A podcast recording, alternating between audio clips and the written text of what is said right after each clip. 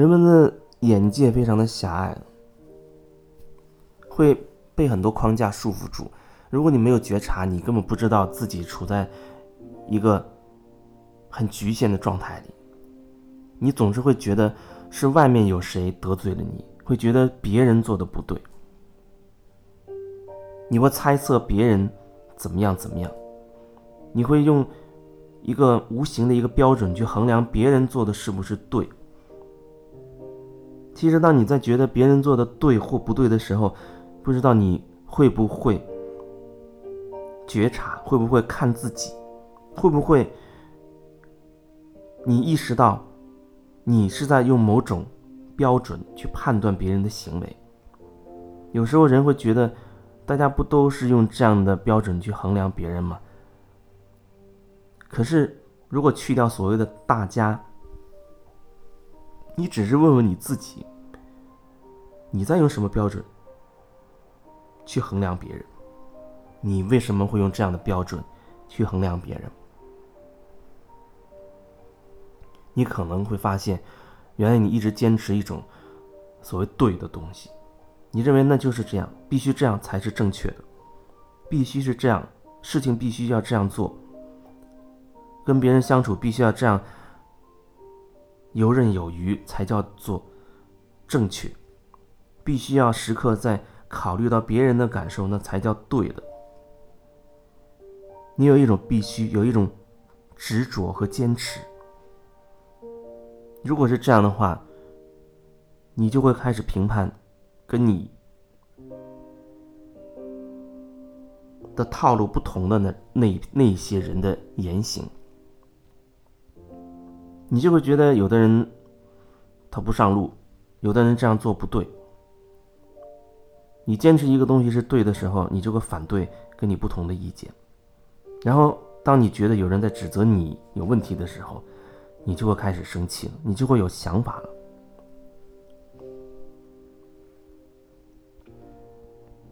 就像我在我的那个群里面，其实那个群对我来说，我不会刻意的去维护，我也不会莫名其妙的就在里面去说什么，我只是觉得，当我有感觉的时候，我会说一些东西。说自己想说的东西，但是和一些人聊的过程当中，我发现他其实会对这个群他有一种担心，比如他觉得每一个群都需要管理，都需要为这个群，比如群主或者某一些所谓骨干的力量，要为这个群做一些什么，某种宣传呢，等等的。总之，你要做一些什么，然后他还会觉得，哦，这个群既然是说明了是做回自己，那么有些东西他就他就会不敢说，不敢做。他觉得，哎，会不会跟这个群的宗旨没关系啊？我我如果呃转发了这个东西，或者说了这样的话，会不会有人不高兴啊？那群主会不会？会不会生气啊？会不会让他觉得很为难呐？等等，有很好几个人私下里聊的时候都提到了这个部分，所以我觉得，我想说的就是，对于这个群来说，我在建这个群的时候，我就已经做好了所有的准备，无论这个群里面有没有人，无论他有多少人。无论有人在里面做什么，我都会按我自己的感受去决定。我不会觉得好像人少是个问题啊，或者必须要做一些宣传，或者必须一定你要在里面什么样的话能说不能说。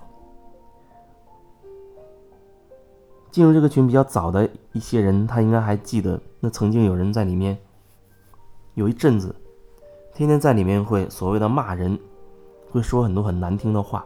当然，我说所谓的骂人，用一些所谓不文明的词语，这是有局限的。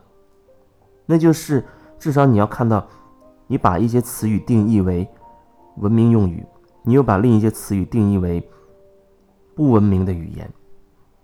你把有一些话在里面说，你会觉得是积极向上的啊，是有光有能量啊，正能量的；有一些话你在里面，你就会觉得那很低频啊，那不好，那有问题等等。有一阵子，那那个群里面很热闹，经常会有人所谓的在里面骂，说各种各样很多人无法接受的语言在骂，语音文字都有。然后那那一阵子，很多人就私下里，甚至公开在群里面就质疑这一点，觉得这个群怎么这么乱呢？或者为什么有的人不把他踢出去啊？等等。我觉得这群对我来说只有一个目的，那就是通过这里群里发生的所有的东西看自己，看自己才是我的方向。所以。我也给私下里聊的那些人说明了我自己的想法。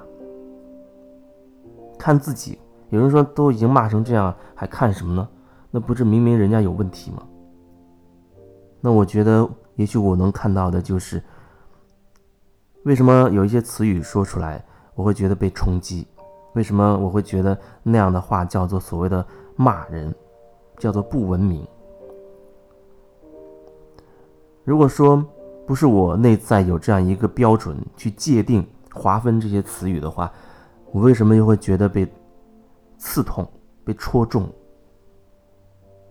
后面有也有也有人说，其实看到别人在骂他，心里觉得这人有问题，他很想站出来说，甚至跳出来也骂对方，但是他忍住了。后面隔了很久，私下里告诉我这件事情，那我会觉得。你想骂，你当时当然就可以骂出来了，但是他又觉得那样不妥当，因为有一些观念已经，或者有一些集体意识，他已经真的根深蒂固了。比如说，啊，一定要做一个文明的人，要做一个好人，那就意味着，那就意味着，很多时候你必须要选择自我压抑。我这里这样讲，不是说，不是说在。哦，推崇你一定要去骂，或者一定要去打，一定要去做什么或者不做什么。我只是说，你在用那那样的一个框架，你会束缚住你自己，你会很多时候你只能会压抑自己，压抑自己。就像有很多人他告诉我，他说他每隔一阵子就会暴怒一次，啊，把情绪宣泄掉，就觉得好，挺舒服的。然后过一阵子，他又要暴怒一次。他觉得这个方式好像挺好的。我觉得这种方式或许是宣泄情绪的一种方式吧。但是里面我有有好多地方，我觉得想要去表达。一个就是你你在选择暴怒的时候，你是不是真的能够看到，能够清晰自己正在做什么，或者说你真的你是在觉察自己的这个行为。还是你只是瞬间被情绪覆盖了，就进入到那个暴怒的状态里。事后你忽然意识到，哦，刚才自己说了什么，做了什么，完全都不知道。另外，我觉得